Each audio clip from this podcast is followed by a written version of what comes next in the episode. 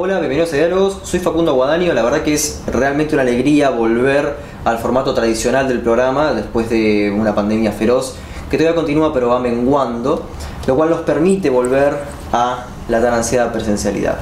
Me encuentro con Marcelo Cavarossi, un distinguido politólogo, yo diría de los más importantes, no solo de América Latina, perdón, no solo de Argentina, sino de América Latina. Eh, tuvo el, justamente la cortesía de recibirme en su hogar, así que ¿Qué tal Marcelo? ¿Cómo estás? Contento de recibirte, muy bien. Bueno, comenzamos este, repasando tu, obra que es muy vasta, me gustaría ir casi, este, bueno, sí, unos 44 años atrás, efectivamente, a repasar lo que fue el orden oligárquico en Chile.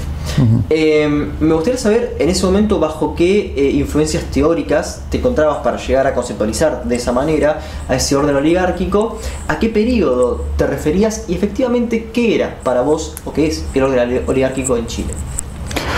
Bueno, esas reflexiones, ese conjunto de reflexiones sobre el orden oligárquico, eh, partió de mi investigación para este, mi tesis doctoral, que no era sobre el periodo oligárquico chileno. Es decir, el periodo oligárquico chileno en general se considera que llega desde, abarca un siglo, ¿no? desde el triunfo de los conservadores eh, en la batalla de Lircay, allá por 1829, hasta 1932, que es cuando, este, o 1938, cuando llega el Frente Popular, pero 1932 es cuando se deja atrás en Chile el periodo de inestabilidad este, política causado por la intervención militar que había durado siete años. Entonces, eh, en ese momento yo estaba haciendo mi investigación sobre el funcionamiento de la Corfo, la Corporación de Fomento, y eh, su relación con los industriales. Y eh, cuando empiezo a escribir la tesis, después de hacer el trabajo de campo en Chile, justamente en la época del gobierno de la... cuando empezaba el gobierno de Allende, la Unidad Popular, estaba terminando el gobierno demócrata cristiano de Frei Padre, empiezo a pensar que este, simplemente entender la llegada del Frente Popular y sus iniciativas eh, a partir de 1938, es decir, entre las cuales se contaba, por supuesto, la, creación de la Corporación de Fomento, eh, no podía entenderse si no este, reflexionaba acerca de dónde venía eso, eh, no solo en términos de las tareas estatales, por así decirlo, más referidas al fomento del desarrollo y demás, sino sino también acerca de las características del régimen político chileno hacia atrás. Y eso, entonces, enseguida me llevó a eh, reflexionar sobre eh, cómo se había construido ese orden oligárquico en Chile, siguiendo un camino muy excepcional en América Latina, este, que en parte quien primero lo había estudiado con más inteligencia, yo diría fue un sociólogo, Enzo Faleto, que escribió un famoso libro con Cardoso, Dependencia y Desarrollo, eh, y un historiador también muy, muy este, conocido, este, Claudio Vélez, que había estudiado la Marina Mercante chilena, bueno, eh, había, había tocado ese tema.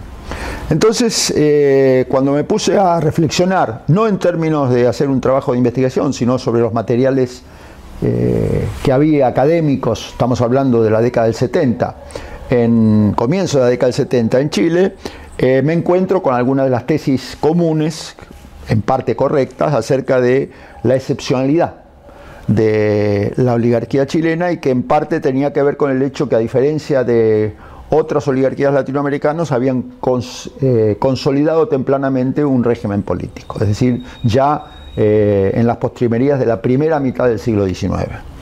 Entonces, eh, revisando eso, escribí este, el artículo sobre el orden oligárquico en Chile, que era una reflexión más bien, como digo, sobre lo que se había investigado ya acerca de ese orden oligárquico. Y en ese punto, quizás mi, agregado este, más teórico, por llamarlo así, eh, en relación a lo que se había escrito era decir que la oligarquía chilena eh, había revertido el tradicional camino que se supone que siguen las, siguieron las oligarquías latinoamericanas de pasar de un poder social y económico al político y que más bien había ocurrido algo al revés en Chile, que desde la política este, y en parte gracias al control del campesinado y demás, habían eh, articulado un nuevo orden.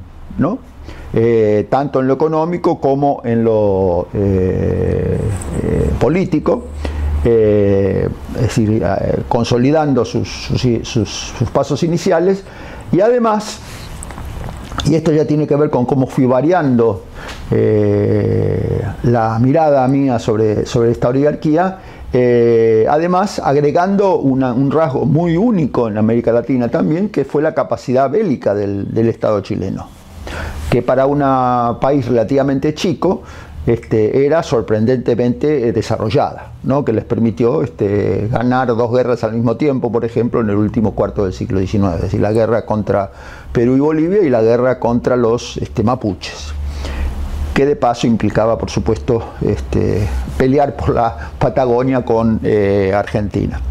Y en ese sentido, bueno, todo, todo lo que yo pensé sobre eso, este, después, eh, en las siguientes décadas, eh, por supuesto fui leyendo muchas cosas que o no estaban o yo no las conocía, básicamente que no se habían escrito.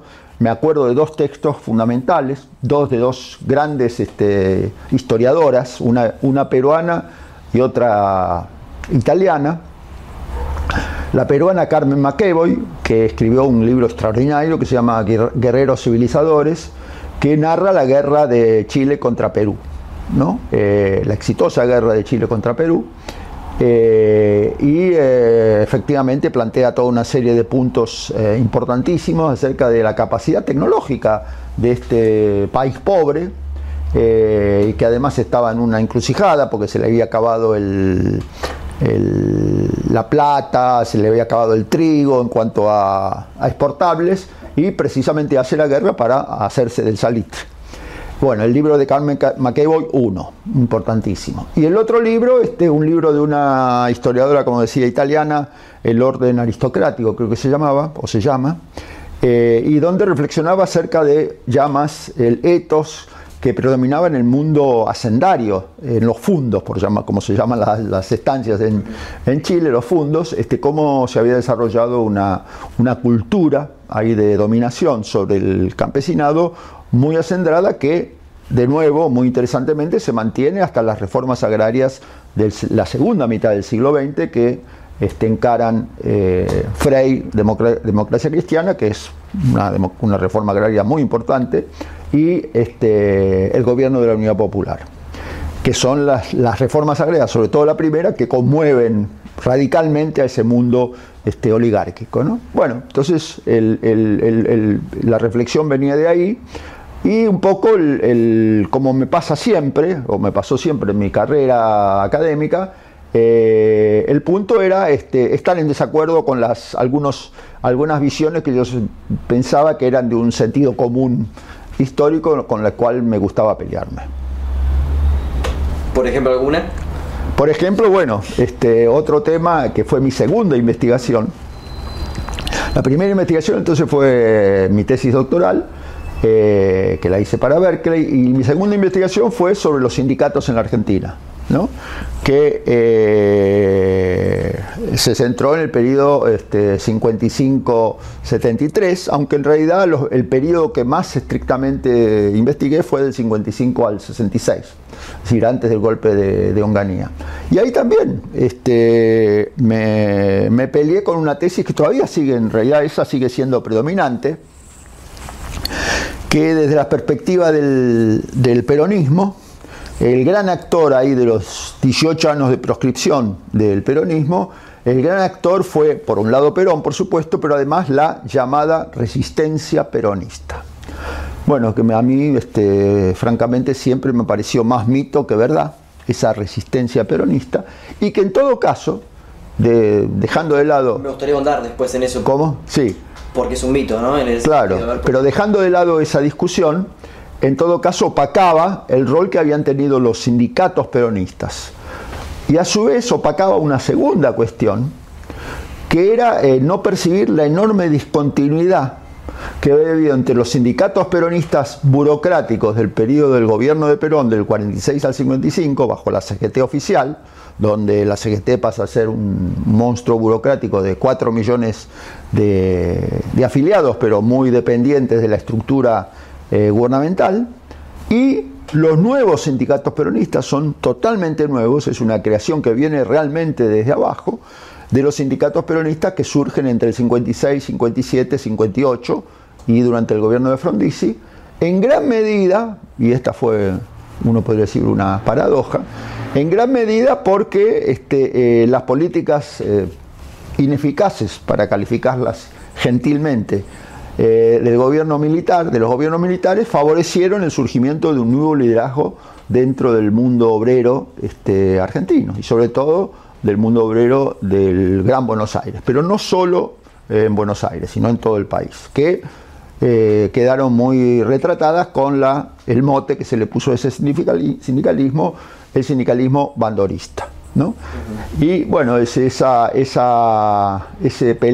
pelearme con el sentido con, los ambos sentidos comunes, el, mito de la resistencia, el hecho de que había continuidad entre el viejo sindicalismo peronista y el nuevo sindicalismo peronista, eh, tuvo mucho que ver con eh, esta investigación, que además, esto es una cosa que, que siempre la reitero mucho, tuve la enorme suerte, porque yo conseguí este, dos becas este, postdoctorales de una fundación de Estados Unidos para hacer este trabajo en un periodo en el cual este, a un grupo de investigadores, este, entre ellos O'Donnell, Oslak y demás, nos habían echado del Instituto de Itela. Entonces teníamos que conseguir financiamiento eh, por nuestra parte. Y en ese, en, esa, en ese proceso, eh, las becas eh, inicialmente exigían que uno tuviera una especie de senior partner este, o tutor de una universidad norteamericana.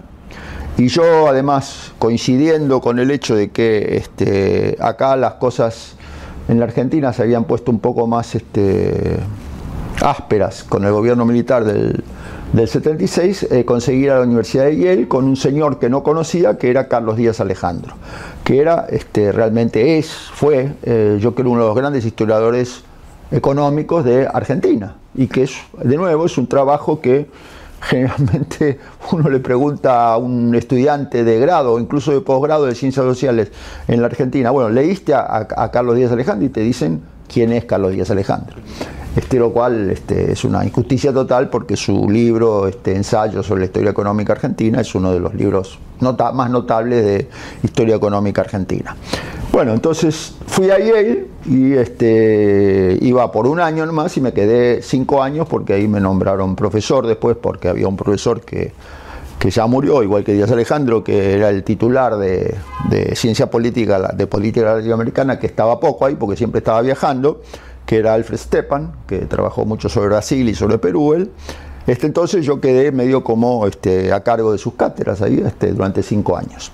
Y en ese, en ese, en esa, en ese trabajo, entonces este, yo diría que empecé a ver, eh, aparte de mi trabajo en particular sobre eh, los, los papers que escribí sobre el sindicalismo argentino, este, en ese periodo, eh, un tema que después ha seguido, uno de los, ha seguido siendo uno de los ejes de mi tarea de investigación, la relación entre economía y política, ¿no? y que ahí aprendí mucho de eh, la mirada muy sobria en ese sentido, no solo de Al Stepan, de, perdón, de Carlos Díaz Alejandro, sino también de un gran, de otro gran economista este norteamericano que todavía admiro y que todavía vive afortunadamente, eh, Albert Fishlow, que en ese momento enseñaba había, había antes enseñado en Berkeley, yo había sido tomado un curso con él en Berkeley y después fuimos colegas en, no solo fuimos colegas en, en, en Yale, sino él me contrató de profesor este, porque él manejaba el Concilium de Estudios Latinoamericanos este, para seguir enseñando ahí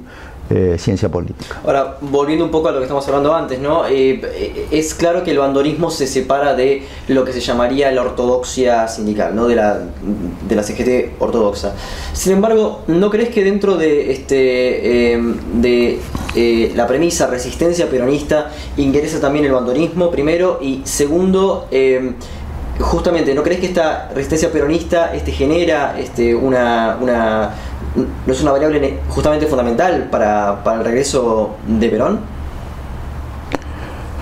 Bueno, primero que no es que el, bandolismo se separe estrictamente de la ortodoxia, sino que la, ortodoxia es borrada por el gobierno militar. ¿Por qué? Porque el gobierno militar de la llamada Revolución Libertadora lo que hace es este, prohibir que estos sindicalistas sigan ejerciendo su rol de dirigentes sindicales. Entonces ahí se genera un vacío en el mundo sindical eh, a fines de la década del 50 que este, el gobierno militar cree llenar con los llamados sindicalistas democráticos, que eran gente antiperonista, de vieja eh, prosapia socialista y algunos comunistas. Pero resulta que estos socialistas y comunistas que vuelven al mundo de la clase obrera y de los servicios, eh, el trabajador de servicios, este, se enfrentan con un nuevo eh, actor, que son estos dirigentes surgidos desde las bases, que son peronistas o se asumen como peronistas, de los cuales Bandor es prototípico. Entonces ahí ya la, vieja burocracia ha desaparecido. Este, y lo que hay es una nueva eh, camada de dirigentes que... Lorenzo Miguel no entra en esta, esta cosa de respetar una burocracia. Las 62 organizaciones no parecen... No, Lorenzo Miguel es heredero, heredero de Bandor. Eh, Lorenzo Miguel es el, cuando lo matan a Bandor, es el continuador de, su gestión en la UOM, ¿no? en la Unión Obrera Metalúrgica. O sea que en ese sentido eh, yo no me acuerdo en qué lugar trabajaba este Lorenzo Miguel, pero Bandor surgió, trabajar, él, Bandor es interesante tener en cuenta, había sido su oficial del ejército.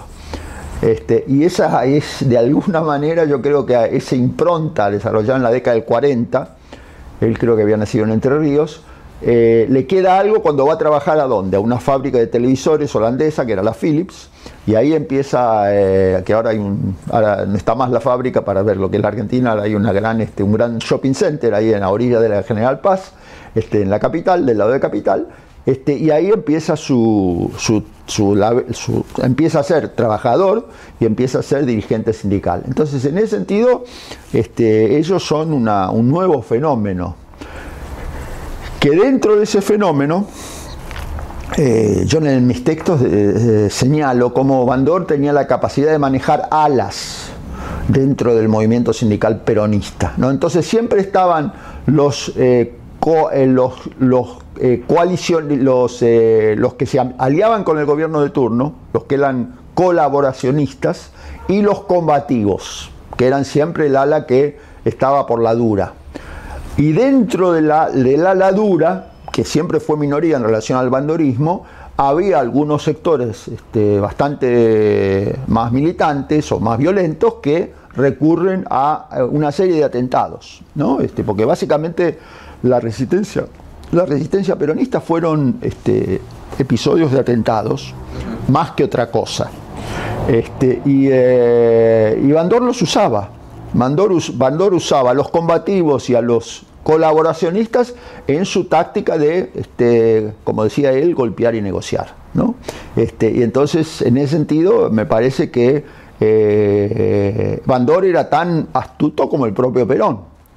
Eh, es decir, hablaba justamente de un peronismo sin Perón, justamente que era. Claro, él, él quiso. Pero, pero, acá yo llevo a esta cuestión de la resistencia peronista como un mito, eh, mm. pero efectivamente existió y tuvo un, un rol. Entonces. ¿El quién? la resistencia peronista. Claro, tuvo un rol dentro de una, eh, dentro de una concepción de la política eh, que no era la de ellos, los, los llamados eh, combativos, o del ala extrema de los combativos, porque en realidad no todos los combativos estuvieron en la resistencia peronista, por lo menos los, dirigentes sindicales, sino que un ala muy extrema de esos este, eh, dirigentes combativos eh, querían eh, utilizaban tácticas violentas.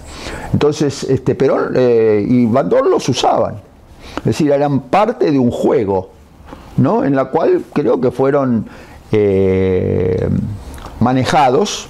Y en ese manejo, muchas veces, si se quería acentuar la combatividad, lo que se hacía era exagerar el impacto este, de esas acciones. Entonces, la imagen de resistencia este, era uno de los, yo creo, uno de los mecanismos retóricos que se, este, pero mi, impresión es que esa, esa resistencia tuvo muy poco peso en todo el proceso que se va a dar en los años posteriores, este principio de la década del 60, mediados de la década del 60, fines de la década del 60, cuando el ascenso de Perón, el éxito de Perón, a mi juicio, y esto es parte de, no tiene que ver con con el éxito de las tácticas combativas, sino tiene que ver con el fracaso de los gobiernos militares. Los fracasos del gobierno militar de, Onganía, Levingston, Lanús, ese, ese, ese, periodo de siete años, y también el fracaso de las dos anteriores intervenciones militares, la de la llamada Revolución Libertadora y de la breve interregno ahí de Guido de 62 sentidos. Todos fracasaron.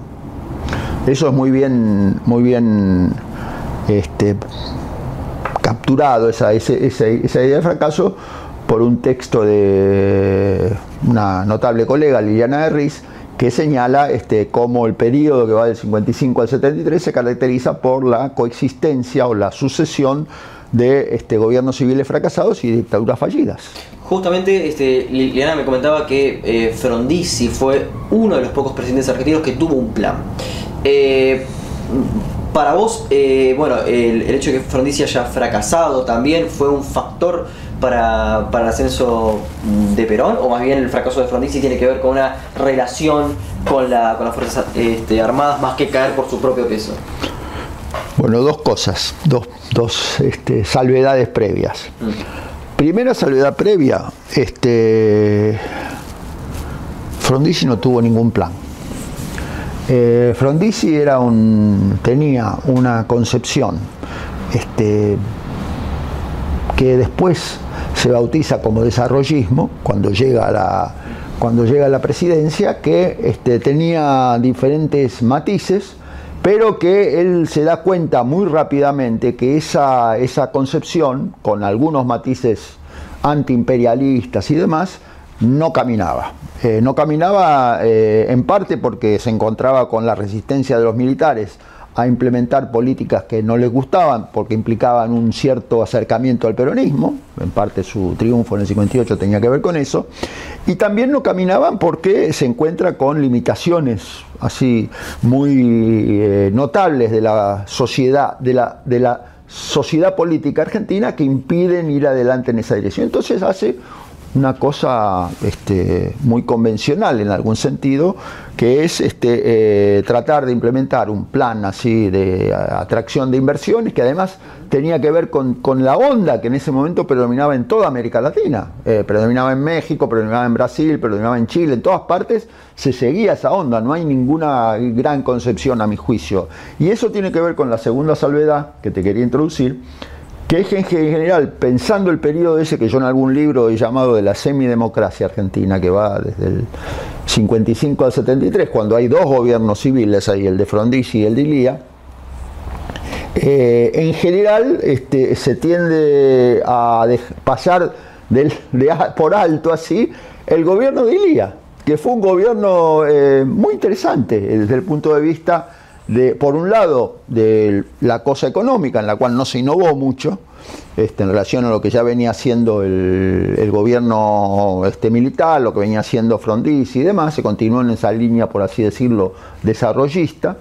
Este, pero además, este, el gobierno de Ilía, que se encontró con el problema de que los militares no, no, no, no concebían internamente una, política unificada en relación al peronismo, por eso se peleaban entre sí los militares durante todo ese periodo, este, Ilía este, permite florecer a la sociedad argentina de una manera increíble. Uno no puede entender ese periodo de mediados de los 60, lo que pasa en las universidades públicas, lo que pasa con la creación artística y demás, sino eh, recuerda que fue un momento de extraordinaria libertad no fue un momento de proscripción en un sentido eh, eh, literal de tomar lo que le pasaba al peronismo, porque en todo caso, además, durante el gobierno de Ilía, el, peronismo participó, participó plenamente bajo el, este, nombre de Unidad Unión Popular, no creo si Unidad Popular, no, eh, Unión Popular era el,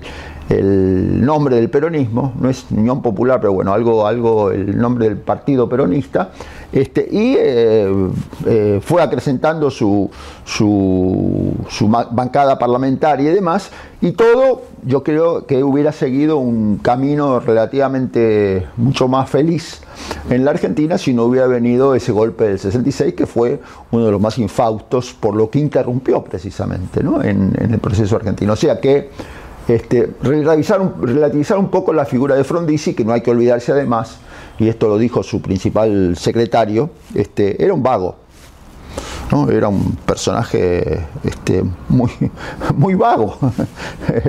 Eh, y esa, esa vagancia también se reflejó, me parece, en un gobierno eh, de cuatro años que fue reaccionando, no fue un gran prócer de la política argentina, Frondizi. No, no, fuera, fuera eso yo me refiero a un paper de Juan José Liach, que está escrito con autoría, no me acuerdo con quién ahora, que se refería a que... Juan Gershunov, ¿será?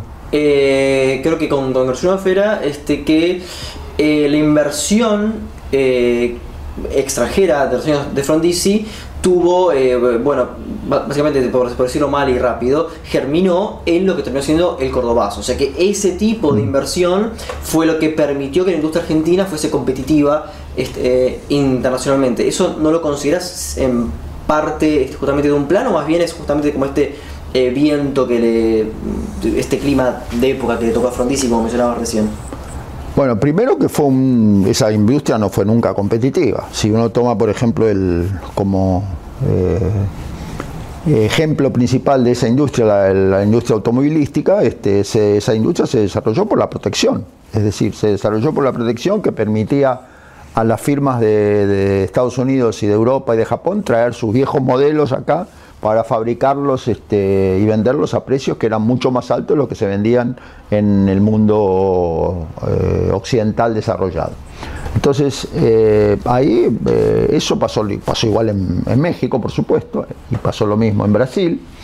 Este, en ese sentido, este, yo creo que no fue nada, este, no fue nada brillante, nada, extraordinario, digamos. Era de nuevo este, aprovechar este, que también una estrategia de las grandes compañías era decir, bueno, si a mí no me dejan vender coches Ford o coches Volkswagen acá, los hago en Brasil, los hago en la Argentina, los hago en México para poder venderlos con este, barreras proteccionistas que me permiten cobrarlos tres veces más que lo que los vendo en Estados Unidos o en Japón, no en Alemania. Bueno, y te, llevo justamente este, a Chile. Vos habías mencionado básicamente lo que es la formación del Estado chileno y cómo este, esto tiene ciertas implicancias políticas este, que se ven este, bueno, a mediano plazo. Mostré verlo a largo plazo y puede ser que esto se relacione más con tu texto este, Los sótanos de la democracia chilena. De ese Estado oligárquico, ¿qué quedó después del pinochetismo? ¿Qué quedó de ese viejo Estado oligárquico? Eh, digamos al periodo este, bueno, post este, 90, digamos. Post 90. Bueno, primero, en, algún sentido, este, eh, Pinochet eh, no, no, restaura el viejo orden oligárquico. Eh, una de las transformaciones que se hacen a partir de, la reforma, de las reformas agrarias, precisamente, es que cuando se devuelven las tierras a sus dueños expropiados a partir del, se devuelven a partir del golpe militar, por supuesto, a los dueños expropiados este, por Frey y por el gobierno de la Unidad Popular, en muchos casos estos, estos dueños, a pesar de que literalmente sean las mismas personas, son otros actores sociales.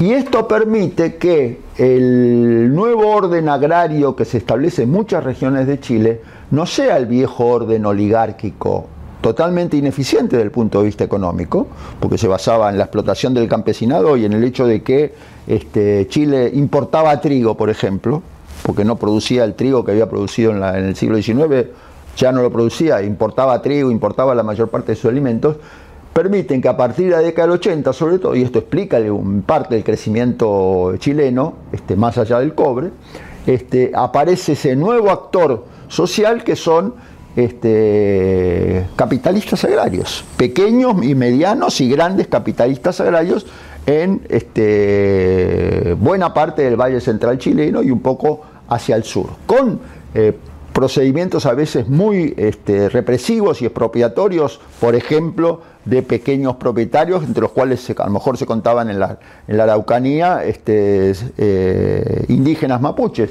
pero de todas maneras con una mentalidad mucho más capitalista que oligárquica. Entonces, en este sentido, eh, Pinochet no restaura el viejo Estado oligárquico ni restaura el orden oligárquico, sino que aparece este, un nuevo actor que no quiero decir con, eso que ese, ese nuevo actor se fuera progresista, igualitario, no. era un actor nuevo, capitalista, que es en algún sentido uno de los núcleos de la actual este, burguesía chilena. ¿no? Que en todo caso, este, vos has mencionado que tenían ciertos intereses, eh, bueno, unos industriales, bueno, yo creo que eh, acá en Chile se dividen dos intereses, el lobby por el cobre y el lobby industrial, ¿no? Bueno, ¿qué, qué rol juegan estos actores en esos dos lobbies?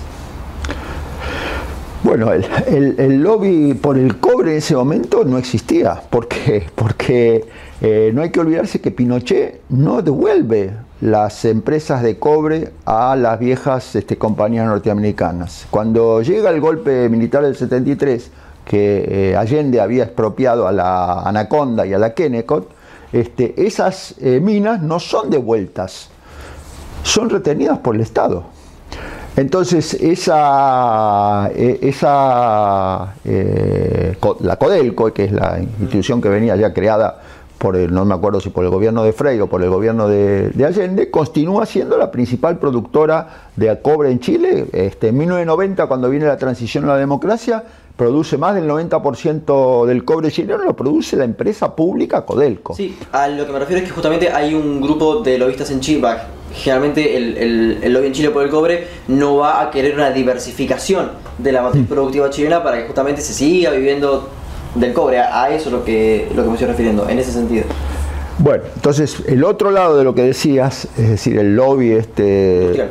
¿Cómo? El lobby industrial, Claro, el nuevo sector eh, académico, es un, eh, del nuevo sector económico, es un sector bastante peculiar también, porque otra cosa que en general no se reconoce al gobierno de Pinochet, que fue un gobierno criminal, pero al mismo tiempo este, que no devuelve el cobre a las viejas empresas eh, norteamericanas, cuando la, la, economía chilena está en un pozo peor que el argentino, en el 82. Cuando estalla la crisis de deuda, que estalla igual que en la Argentina, este, y el estallido es mucho más grave en Chile porque tiene un efecto recesivo mucho más fuerte que en la Argentina. Este, se funden los principales bancos y demás. Eh, ¿Qué hace Pinochet? Muy interesante eso. Mete presos a dos de los tres jerarcas de los principales grupos empresariales chilenos, incluido uno que se llamaba muy este, eh, sugestivamente las pirañas. Y eh, los mete presos, acusándolos de haber este, efectivamente eh, llegado a la propiedad de sus firmas a través de métodos este, dolosos. Lo cual no quiere decir que no favorezca a estos sectores vistos conjuntamente, pero esa, esa, esa, esa excepción o ese ejemplo que da Pinochet es lo que en parte explica precisamente el hecho de que lo que rescata Pinochet, ahora para volver a tu pregunta de hace un rato, lo que rescata de Pinochet del viejo Estado oligárquico decimonónico es cierta capacidad eh, disciplinadora, por así decirlo, que incluso no va no solo a disciplinar a los comunistas matándolos o mandándolos a la isla Dawson, este, o los va a matar cortando el cuello, ¿no? como se hace con muchos dirigentes sindicales, sino que también es capaz de disciplinar a su propia base social es decir, a la base empresarial. Y ese, ese, ese elemento se conecta con este, un viejo Estado oligárquico que en algún sentido, medio eh, exagerando un poco, tenía la capacidad de negociar con este, las clases este, dominantes, por así decirlo, y tenía cierta autonomía con respecto a esas clases. Bueno, Pinochet eh, recupera parte de esa autonomía para disciplinar a sus propias bases, este, y en ese proceso, por supuesto, este, disciplinar mucho más duramente, eh, a través de la muerte, incluso como decía, eh, o del exilio este, forzado a sus, sus, adversarios. ¿Y en la concertación cómo, cómo se ve este, esta cuestión de, de, fuerzas? O sea, este, ya en el periodo de... La concertación que asume el poder en el 90 no cuestiona esto. Y esto es lo que tiene que ver con que ese no cuestionamiento, ¿qué implica? ¿Qué implica? que eh, durante los siguientes 25 años, a partir de 1990, eh, los gobiernos de la concertación tienen la capacidad de qué? De eh, reformar los aspectos más este, duros, más represivos y más desigualitarios de las políticas militares. Entonces, ¿qué, ¿qué, quiere decir eso? Que restituyen este eh, ingreso a sectores que habían sido despojados. Un poco, un poco. Poco, claro. Pero, pero no, pero un tema importante es que eh, la pobreza en Chile, que era casi el 40% en el momento que el gobierno militar eh, deja, en 2010 era del 9-10%. Es decir, hay una reducción fenomenal de la pobreza en Chile, los, los primeros 20 años de gobiernos democráticos. ¿Atribuís esto a una cuestión más... ¿Cómo? Este, no, que ¿Atribuís esto a una cuestión más de mercado o crees que el Estado fue...? No, el Estado fue muy importante en eso. El Estado de los gobiernos de, de Elwin, Frey, sobre todo cuando vino Lagos y, el primer periodo de Bachelet, o sea, de 2000 a 2010, fue muy, muy decisivo en ese sentido. Lo que pasa es que al no cuestionar el modelo económico, esto lo dicen explícitamente los gobiernos de la concertación, al no cuestionar el modelo económico de Pinochet, no logran impedir que ese modelo económico siga generando una sociedad cada vez más desigual. Una sociedad cada vez más desigual este, es una sociedad que puede reparar la pobreza, y efectivamente disminuye la pobreza, pero en ese proceso de reparar la pobreza también acerca mucho a de los viejos pobres a bienes y a servicios a los cuales no habían tenido acceso, pero la propia lógica del modelo hace que ese acceso a bienes sea un acceso a, bienes y servicios riesgoso. Ahí hay un riesgoso porque se puede perder. Como las FP, por ejemplo. Exactamente. Y eso está magníficamente captado, ese, ese, ese miedo, esa, lo llama en un estupendo documento del PNUD, que en realidad lo escribió Norbert Lechner, que era un gran sociólogo alemán que vivió desde la década del 60 en Chile, lo llama inseguridad.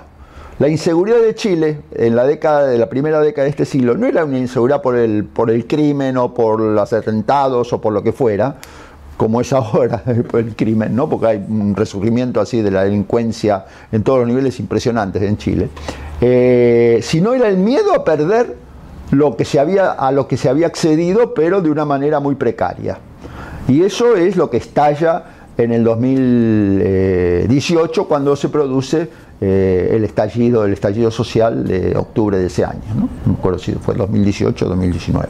Eh, no, pero yo a lo que a lo que me estaba refiriendo este, particularmente es que las políticas de Estado. Bueno, Oslak dice, es el único país en Argentina donde se habla de políticas de Estado. Sí, no, eso es. Eh, pero, pero bueno. Sí, es un invento bastante, eh, bastante equivocado. eso. no existen políticas de Estado en ese sentido. Claro, bueno, pero digamos, las políticas públicas de Chile que, yo recuerde eh, para paliar la pobreza son más que nada pocas.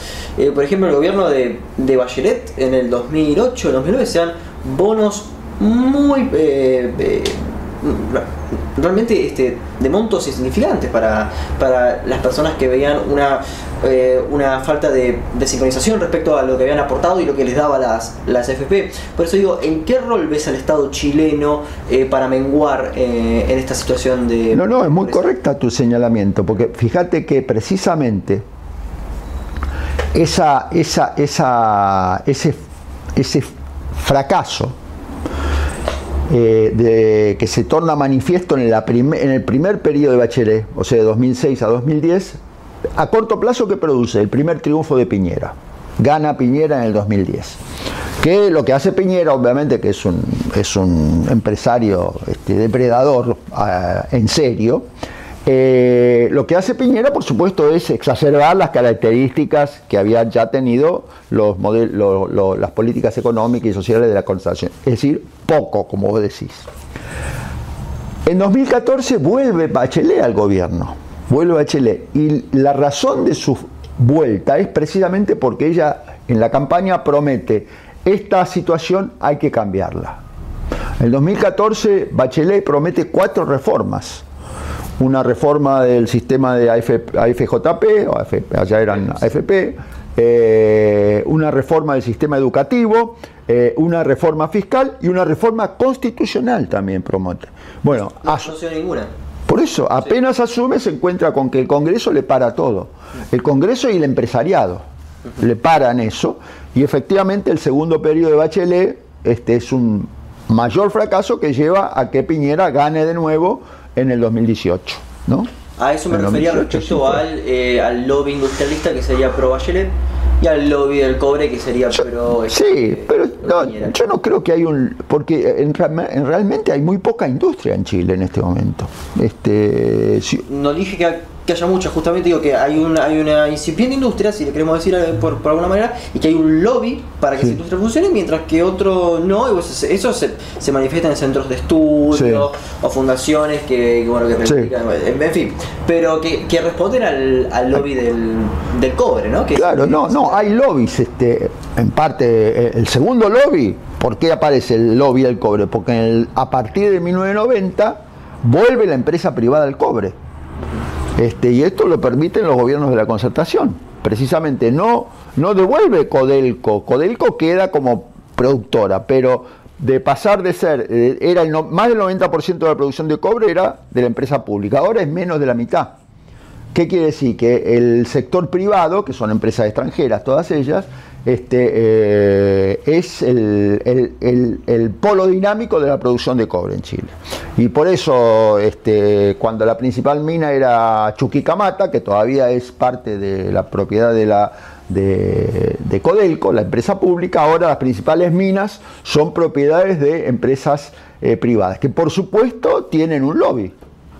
Por supuesto tienen un lobby, un lobby dirigido a pagar pocos impuestos, a este, bueno, todo lo que hace normalmente una empresa capitalista. Esto justamente me está llevando este, a, una, a, un, a un patrón, por ejemplo, creo que es el texto de, de Scott Paul este, de 2009 que se refiere al capitalismo latinoamericano, encuentra una, él lo llama corporativo, yo no estoy tan de acuerdo, ¿no? pero lo llama como que hay un corporativismo hmm. en América Latina y por esa razón no se ve un desarrollo.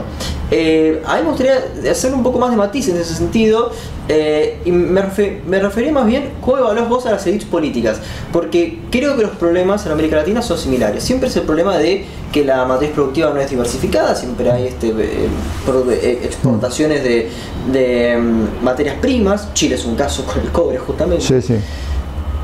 Eh, creo que no es así en México, creo que en México hay más, más elaboración. Pero fuera de eso, eh, ¿por qué crees que sean estos problemas tan similares en América Latina? ¿Hay un problema con, la élite política o refiere a otra constitución, a, otra, a otro problema, quizás a lo que aventuran a Semouru, North y otros, de un, de un institucionalismo que responde a la colonia española y otras cuestiones? ¿A qué se mm. debe esto? Sí, bueno, tu pregunta es una pregunta que son tres preguntas al mismo tiempo, pero eh, tiene que ver, creo en definitiva, este, para respondernos o plantearnos la pregunta, ¿ha fracasado el capitalismo en América Latina? Porque hemos siempre desarrollado este capitalismo este, relativamente eh, precario o un capitalismo, excepto en la producción de ciertos alimentos y en la producción de ciertos minerales, donde hay efectivamente sectores capitalistas de avanzada, como en la Argentina, este, eh, o algunas empresas productoras de minerales del lado del Pacífico, pero que en general el, sector productivo latinoamericano ha sido un sector que ha dependido efectivamente de la protección. Y que eh, en la medida que en algunos países se mantiene la protección, sobre todo en Argentina y Brasil, no mucho más que en los países del Pacífico sudamericano, por ejemplo, en esos países ese capitalismo ha eh, medrado y ha conseguido una, una, una, una imbricación, por así decirlo, con las élites políticas, en las cuales ¿Qué, se refuerzan? Uno podría. Se refuerzan intereses, pero por otro lado se intereses de cada uno de estos dos, de las élites políticas y de las, y de las eh, clases empresarias, este, que al mismo tiempo eh, reciben el amparo de un sentimiento público, decir, bueno, no modifiquen esto porque modificar esto implica perder privilegios también, ¿no? O perder este, cosas que en el corto plazo parecen beneficiosas, aunque en el mediano plazo impliquen este, eh, deformidades y desarrollos muy precarios, ¿no? Bueno, ese es, un gran tema latinoamericano, por supuesto, ¿no? Este, y que eh, cobra, a mi juicio, eh, especial relevancia en Sudamérica. ¿Por qué en Sudamérica? Porque México es otra cosa. Lo que Ocampo, el actual ministro de Economía eh, colombiano de Petro, llama el mundo del norte, es decir, México y el Caribe, están inscritos en, otra, en otro espacio que es el espacio norteamericano. ¿no? Independientemente que no sea un espacio abierto por ejemplo, al flujo de personas, y ahí vemos que el gran tema ahí no son las inversiones y las remesas, sino la inmigración, Este, esto no es casual, pero ese mundo tiene una lógica que es muy diferente a la de Sudamérica, independientemente de que ahora tengamos también muchos inmigrantes que tratan de ir a Estados Unidos de Sudamérica. Eh, en Sudamérica el problema es otro. El hecho es que independientemente de la gran diferencia que hay entre los países del Pacífico eh, y Brasil Argentina en el otro, por el otro lado, bueno, eh, no, desconociendo que están también Paraguay y Uruguay, este, dejando de lado las diferencias, es un mundo que todavía no ha hallado un lugar, a mi juicio. No ha hallado un lugar en una, en una, eh, en una, en un mundo, en una economía, en una geopolítica y una geoeconomía mundial que se ha cambiado, ha cambiado radicalmente y en la cual, y esto apunta a una de las cosas que vos decías recién, este, el único éxito de Sudamérica ha sido este, cuando ha desarrollado ciertas capacidades de producir ciertos bienes competitivamente por ejemplo, de producir soja competitivamente, de producir carnes competitivamente, de producir cobre competitivamente. Aunque sea, por ejemplo, en el caso de las carnes de, Brasil, este, producidas en condiciones absolutamente desgraciadas desde el punto de vista de, sus trabajadores y del daño al medio ambiente y demás. Pero eh, son este, competitivas. Pero lo otro que queda de buena parte de la producción de la economía brasileña y argentina, sobre todo, este, eh, es, muy poco, es muy poco competitivo, requiere de protección y demás, y ese es un problema que es muy difícil de erradicar. ¿no?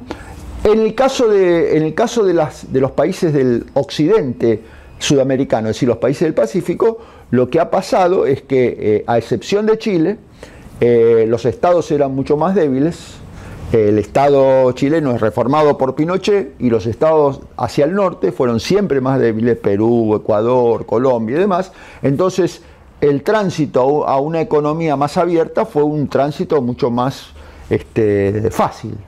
Eh, y son economías más abiertas, todas las economías del Pacífico. Lo cual no quiere decir con estabilidad política, ¿no? No, no, no, no quiere decir para nada estabilidad política. Fijémonos ahora Perú, este, mismo eh, Bolivia incluso, ¿no? Mismo las políticas de Lazo en Ecuador, o sea... Exacto, totalmente. No, no, exacto. En ese sentido. Ahora, yendo a tu, trabajo sobre la democracia eh, en, los 90, más bien de las transiciones, democrática, vos, vos te referís a una cuestión que se llama, eh, bueno, eh, la, la, la, matriz estadocéntrica, ¿no? Eh, me gustaría saber, esa matriz estadocéntrica, bueno, vos decís que en Chile no se da, pero al mismo tiempo parece que de alguna manera este, el Estado tiene una gran injerencia en, bueno, básicamente en una relación con sectores empresariales. Entonces, la matriz estadocéntrica parecería cumplirse también en Chile. ¿Crees que eh, se da finalmente en Chile y después en los países en los que considerabas que esta matriz estadocéntrica se daba, eh, es más laxa, desapareció? Eh, ¿En qué estado se encuentra en, en, este momento? Bueno, la matriz estadocéntrica, independientemente de las diferencias que hay entre los casos, y esto es importante, como vos mencionabas, las diferencias, está en crisis hace 40 años.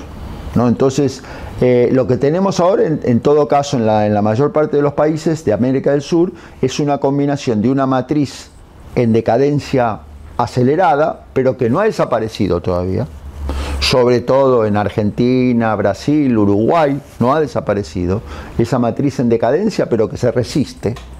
Y sus actores se resisten, porque hacer esa transición es una transición muy dolorosa, y eso tiene que ver también con este, un Estado que en su momento fue un Estado relativamente dinámico y relativamente protector, sobre todo en los países del Atlántico Sur, pero al mismo tiempo este desarrollo implica que ahora esa, esa protección es una, una protección cada vez más corrupta, cada vez más clientelista, cada vez más negativa, por así decirlo, y eso se manifiesta en el hecho que ahora encontramos en la Argentina de una manera dramática, que es que esa protección se manifiesta a partir de fin de la década 90 y demás, con este, el desarrollo de este clientelismo exacerbado que este, deslegitima todo, ¿no? Que, no, que la política argentina desde hace 25 años eh, está funcionando peor que lo que funcionaba antes. A pesar, y este, ha sido, este es uno de los de los, de los resultados.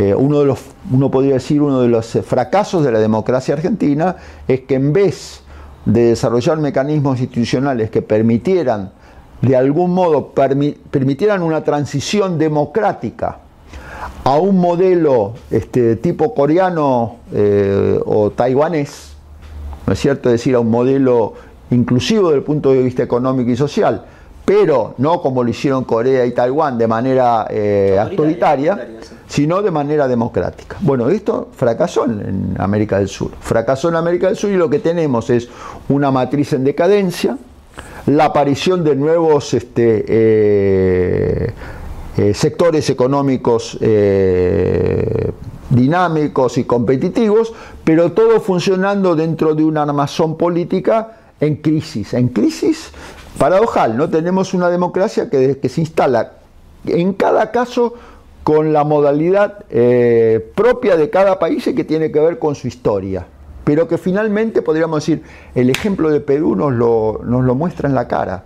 Este, eh, el hecho de que la economía peruana hasta hace tres o cuatro años funcionó tan bien. Funcionó también sin política. No había política en Perú. No había política porque este, los presidentes no importaban, este, eh, los echaban, se quedaban. Bueno, pero ahora lo que ha pasado en el Perú los últimos tres o cuatro años muestra que la política importa.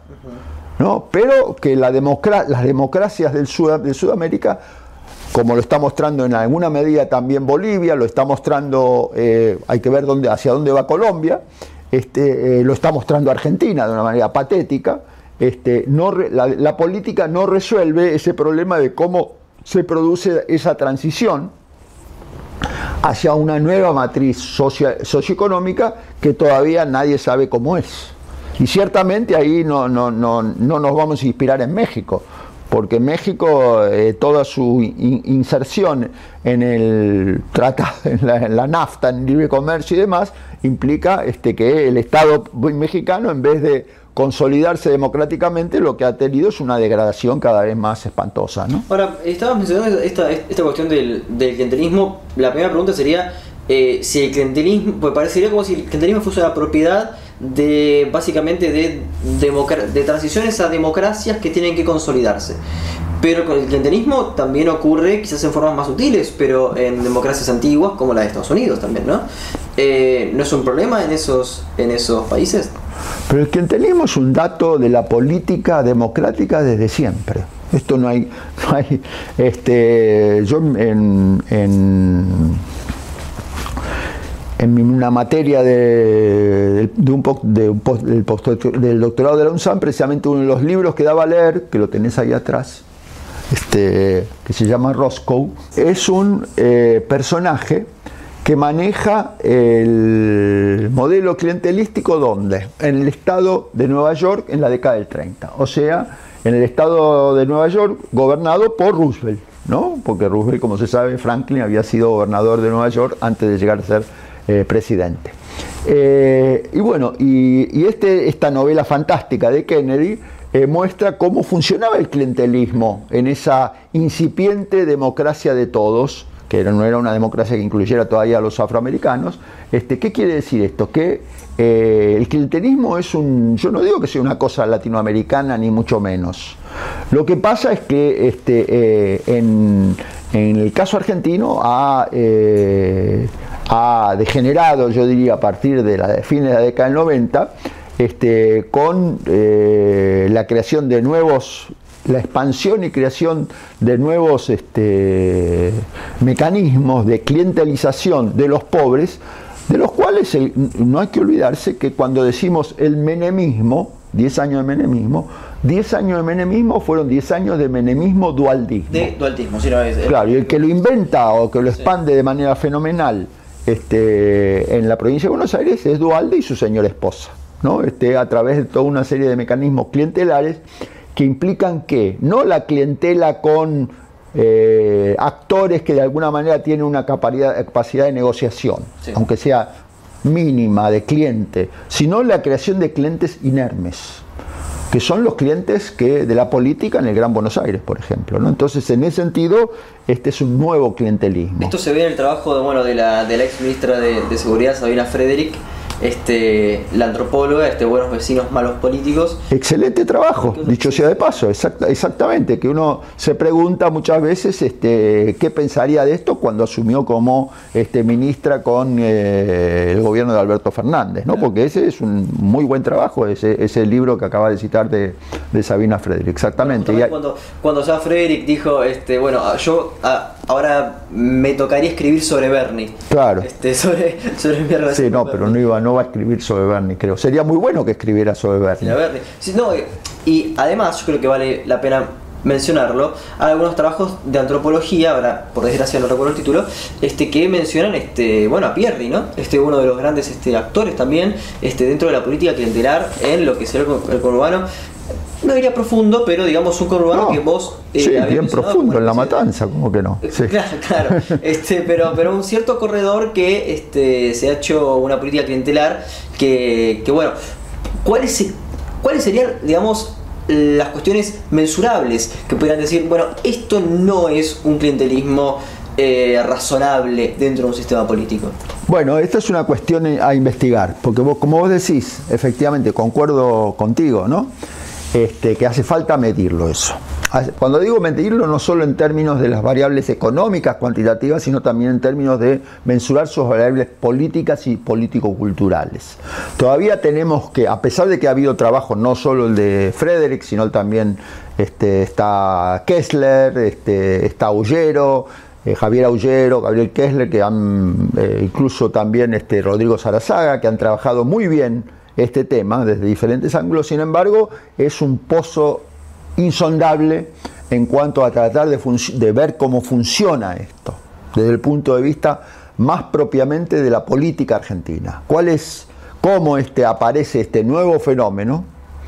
Porque clientelismo también hubo siempre en la política argentina, pero este nuevo fenómeno que reproduce y amplía un sector que se mantiene como este, rehén de un clientelismo del cual no puede salir y no tiene la más mínima capacidad de negociación.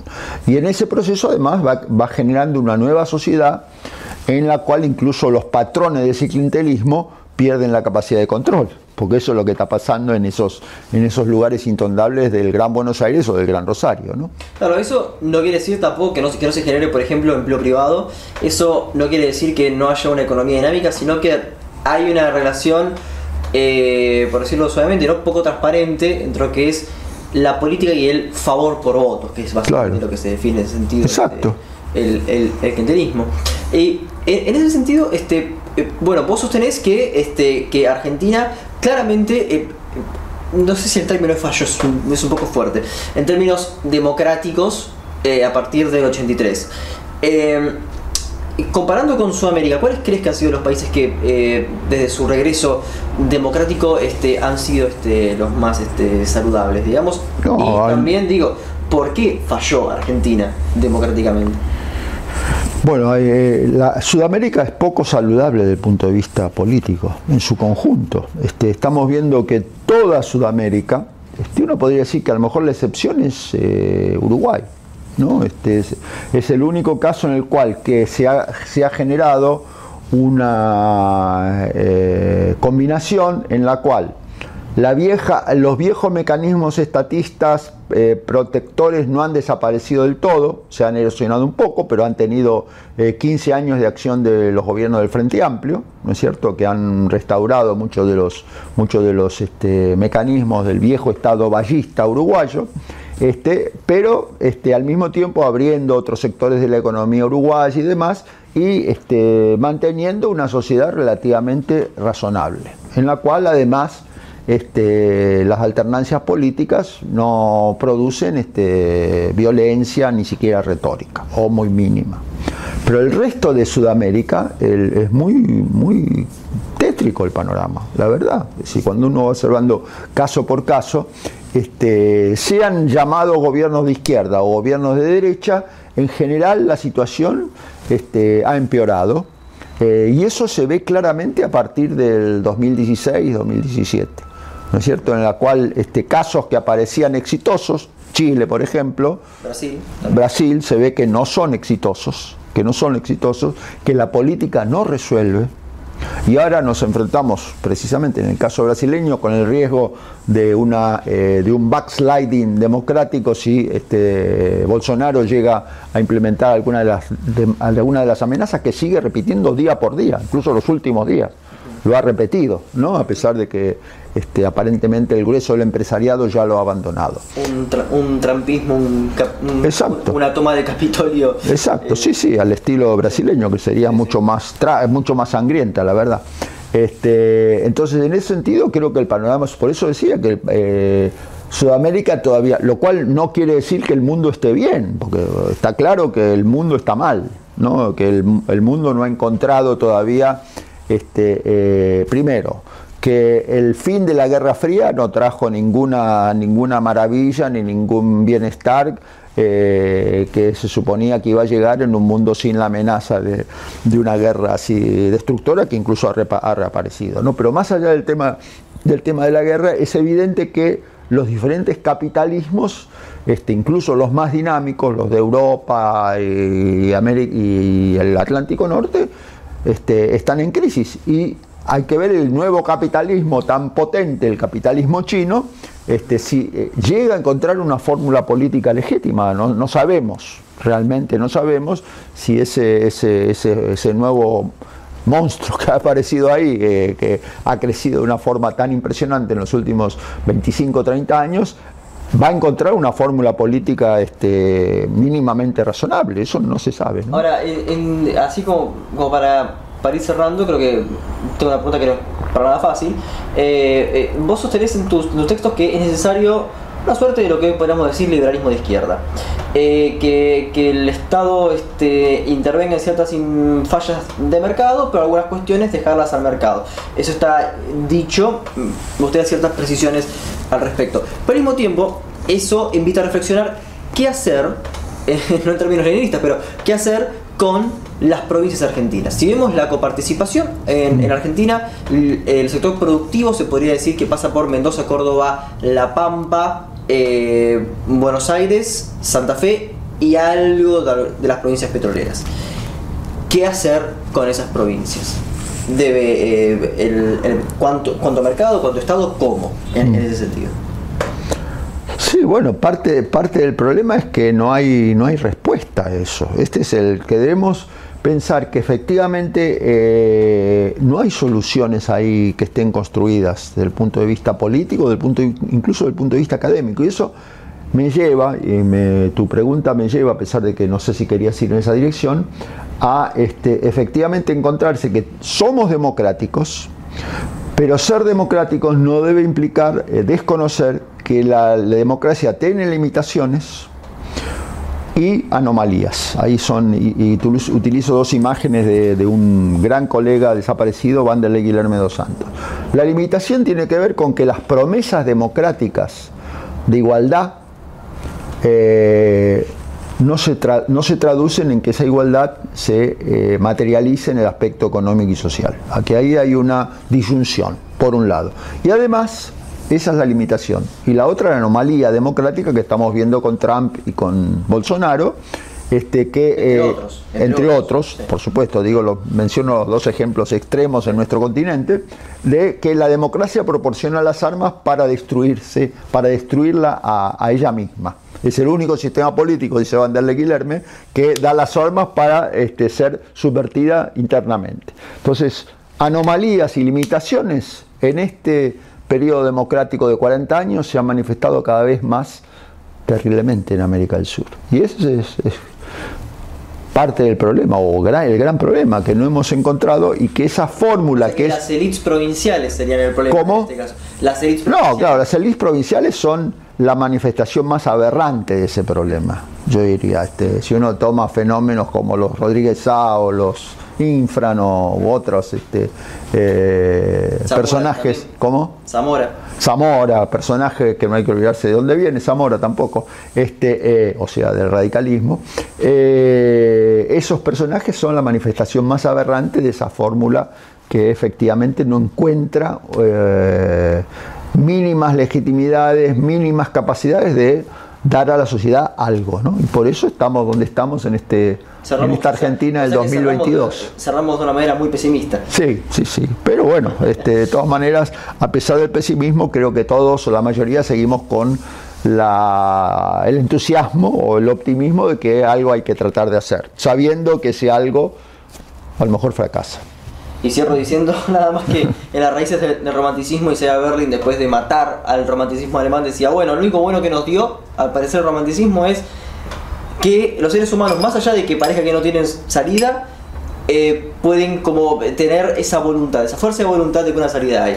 Nos vamos románticamente en ese sentido. Marcelo, te agradezco el tiempo y como cualquier invitado te pido si puedes recomendarnos un libro este, de ficción o de no ficción este, para que nos vean ahora en, en YouTube.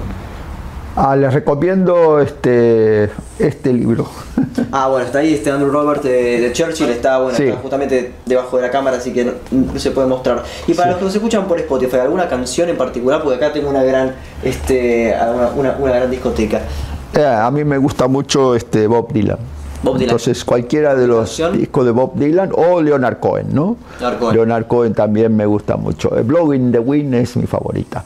Perfecto, bueno, vamos con Blowing in the Wind de Bob Dylan. Soy Facundo Baño este fue otro episodio de Diálogos.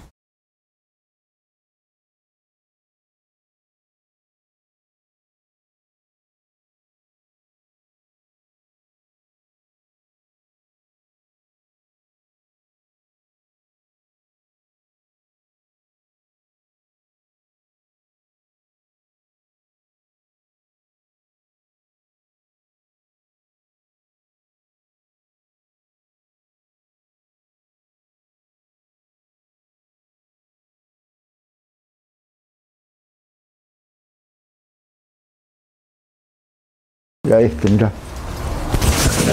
Sí, sí, ahora esto. How many roads must a man walk down before you call him a man? How many seas must the white dove sail before she sleeps in the sand? And how many times must the cannonballs fly before they're forever banned? The answer, my friend, is blowing in the wind. The answer is blowing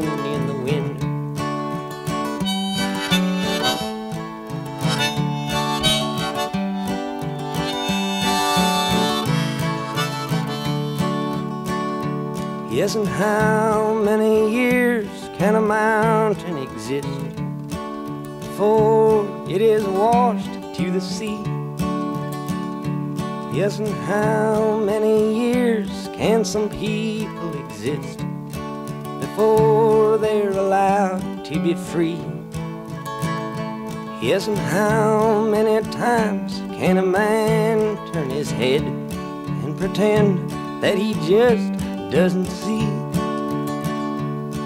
the answer, my friend, is blowing in the wind. The answer is blowing in the wind.